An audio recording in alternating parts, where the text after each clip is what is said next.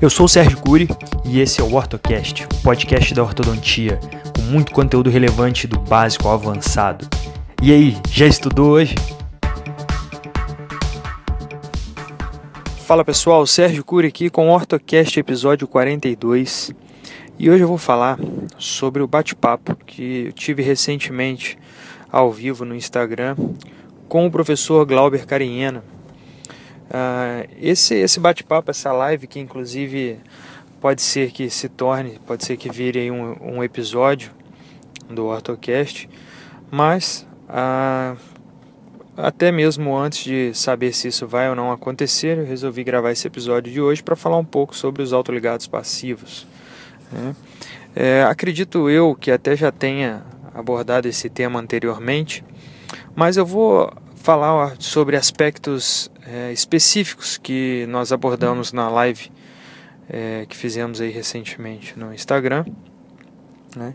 Aspectos esses como o efeito expansivo com autoligado passivo, a, a relação com os, os resultados científicos de artigos que comparam os autoligados com, os, com, com, com a técnica convencional é, até mesmo a questão da velocidade de tratamento, a dificuldade na finalização, é, apontada por muitos como um aspecto negativo dos autoligados passivos, e os protocolos que o Glauber utiliza. Eu acho que é interessante esclarecer alguns pontos, de repente usar uma linguagem que crie o link para quem ainda não está acostumado com a linguagem dos autoligados passivos, que possa ter tido alguma dificuldade de entendimento, né, já que foi assim, uma metralhadora de informações, não deu tempo de responder todas as perguntas, né, então é, talvez aqui dê para fazer esse link, ok?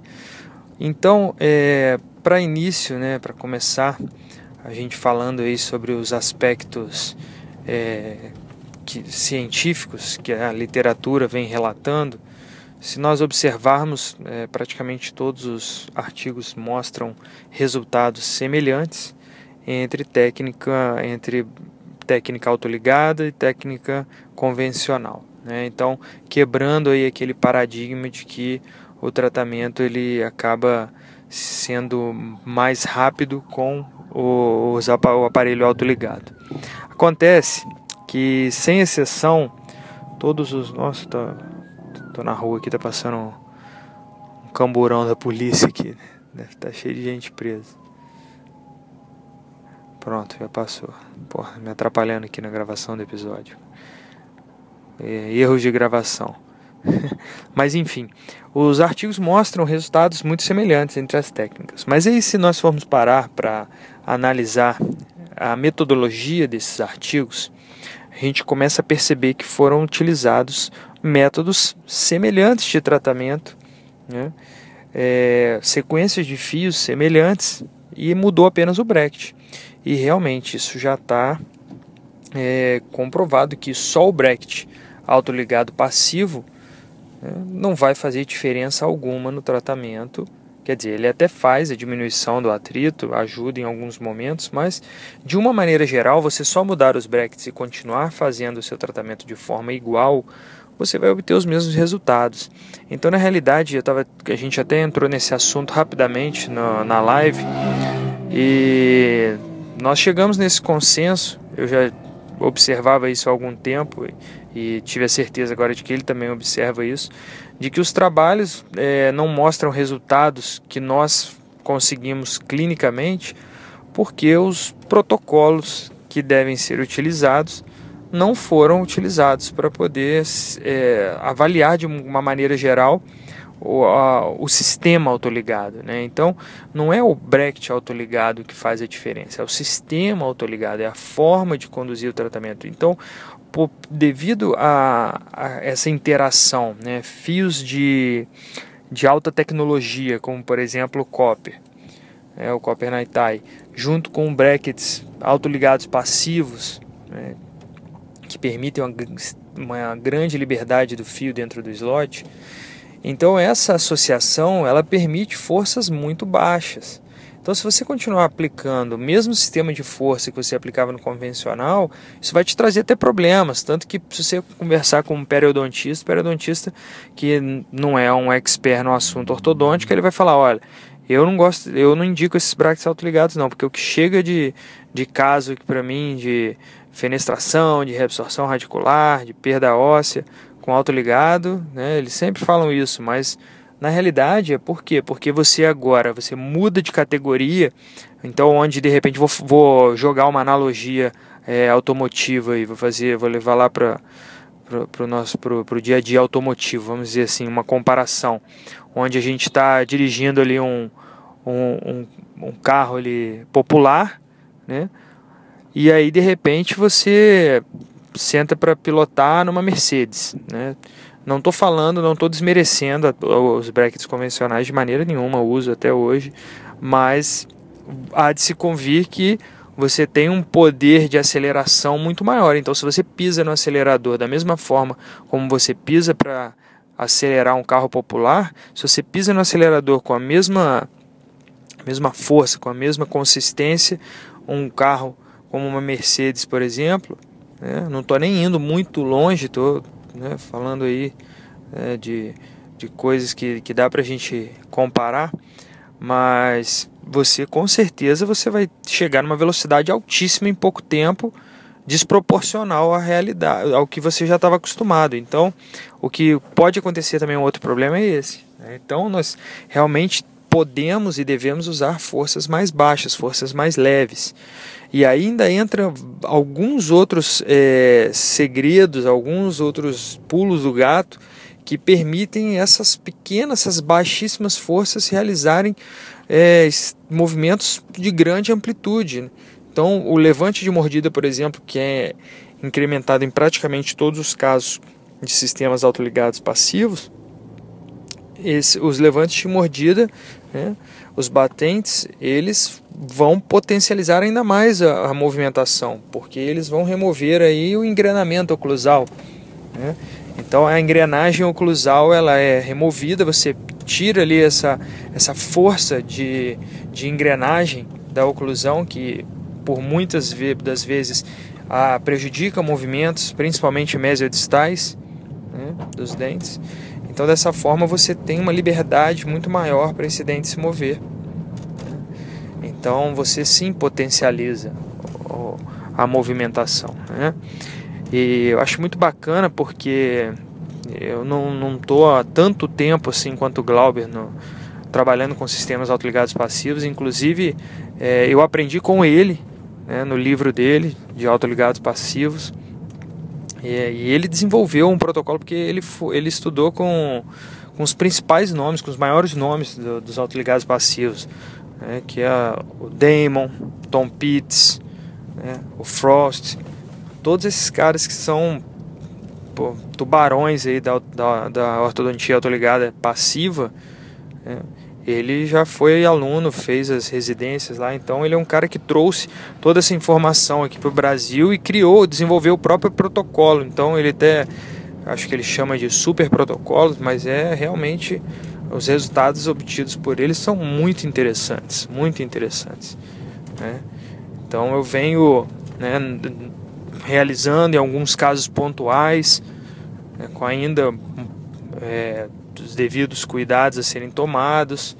Né, não tenho tanta experiência quanto ele, observo bem. E eu tive a, a felicidade de, de terminar um caso em que eu usei protocolo né, inteiro da filosofia de autoligados passivos, avaliei tomograficamente para ver os resultados e me impressionei, porque realmente eu vou até compartilhar com vocês, porque foi um resultado muito interessante, o ganho transverso que, que eu obtive, né, que nós obtivemos, porque foi um tratamento conduzido no curso de especialização, então obtivemos um, um resultado muito expressivo, transversal, um paciente que nós tivemos falha na técnica MARP, insucesso na técnica MARP, na época que ainda estávamos adaptando o protocolo de ativação É um, fizemos um protocolo até diferente do que eu faço hoje, do que eu preconizo hoje.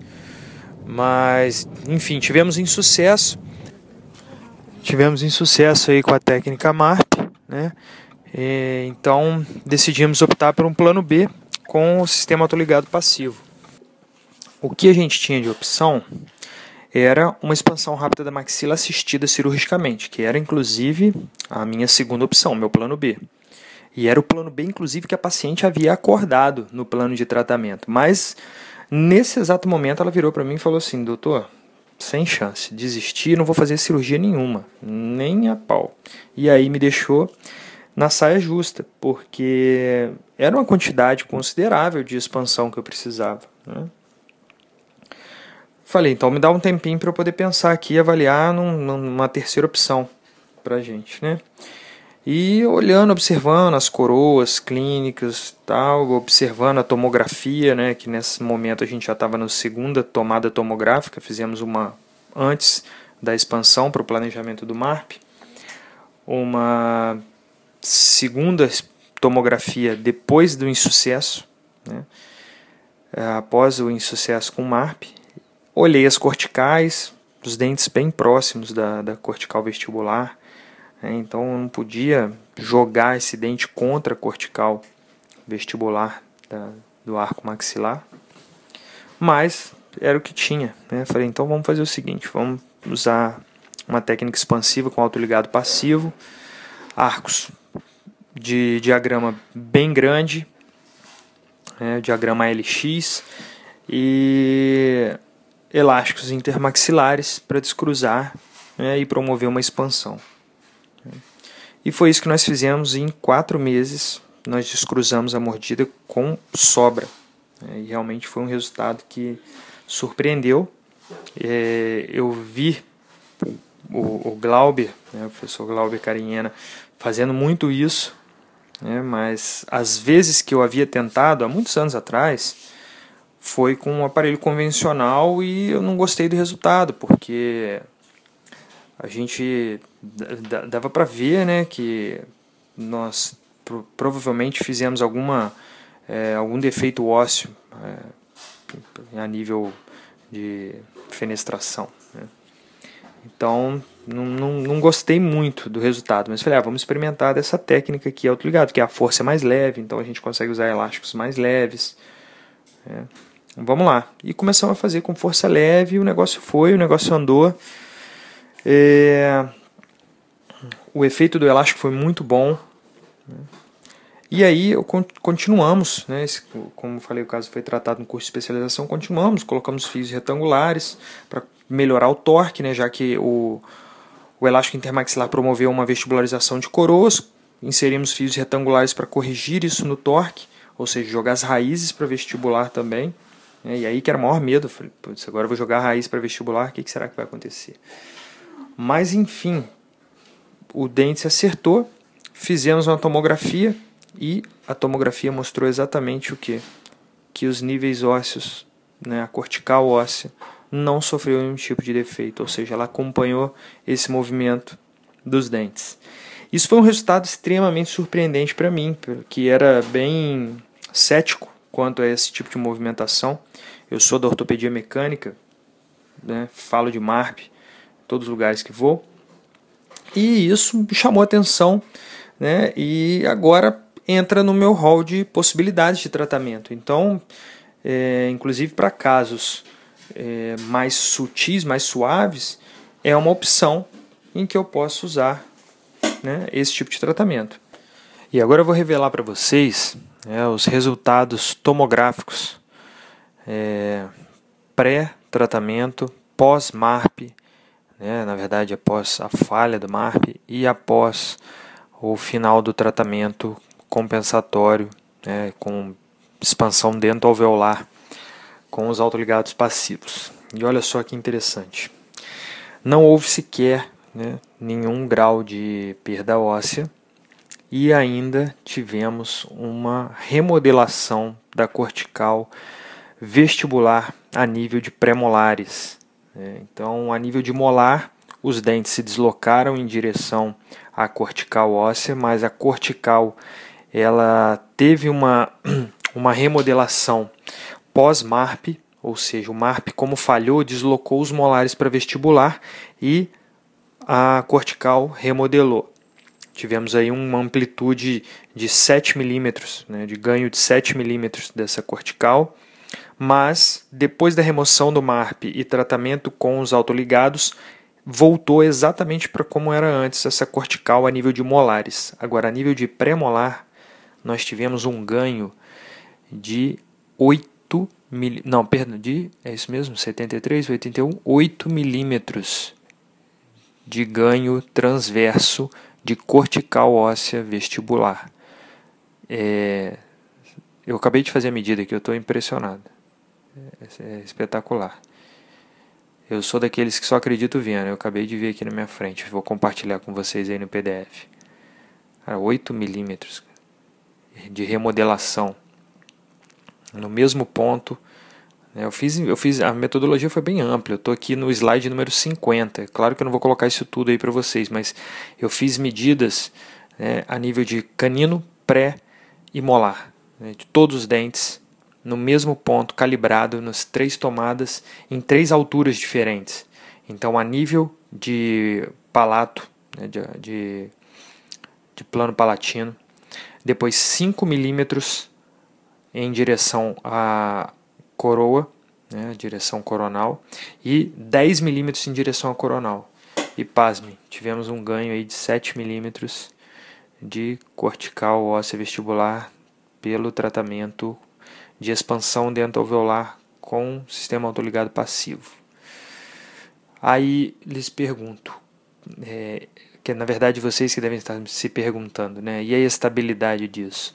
Aí eu respondo logo de bate pronto, não sei, não sei, verdade, não sei, não sei. Primeiro tratamento que eu acompanho do início ao fim dessa forma, mas eu sei quem tem essa resposta. Isso eu posso garantir para vocês. E e eu vou falar com essa pessoa. Né? Eu vou falar com o Glauber, né, que o professor Glauber Carinhena, expert, autoridade nesse tema. Tenho certeza que ele pode responder isso aí pra gente. E depois a gente vai conversar mais sobre isso. Esse assunto merece uma extensão, uma parte 2, parte 3, parte 4. É, realmente, eu, estou até meio gaguejando aqui porque eu estou fazendo a análise aqui, as medidas, enquanto estou com, com o gravador aqui, com o telefone travado aqui na gravação. Muito legal, sensacional. Tô mandando aí para vocês, gente. Valeu. Forte abraço, fiquem com Deus e até o próximo episódio do OrtoCast. E se liga nesse novo método de tratamento, pelo menos novo para mim, né?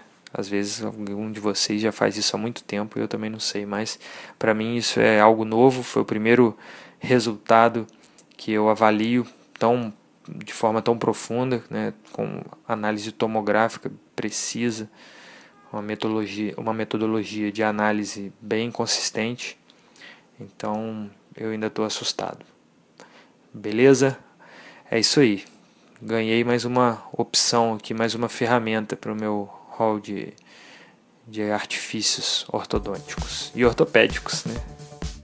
Lembrando que se você está me ouvindo do Spotify, corra lá no meu site sergiocuri.com.br e baixe o material complementar desse episódio. Todos os episódios são acompanhados de um arquivo PDF com fotos e slides para melhor ilustrar todo o conteúdo aqui passado, ok?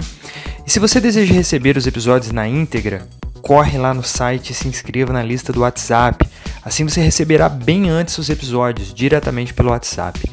E o seu feedback é de suma importância para mim. Então, seja pelo WhatsApp ou pelas redes sociais, deixe sua opinião sobre o conteúdo aqui passado e até mesmo alguma sugestão de assunto a ser abordado em algum episódio futuro, beleza? Então, um forte abraço, fique com Deus e até o próximo episódio do OrtoCast.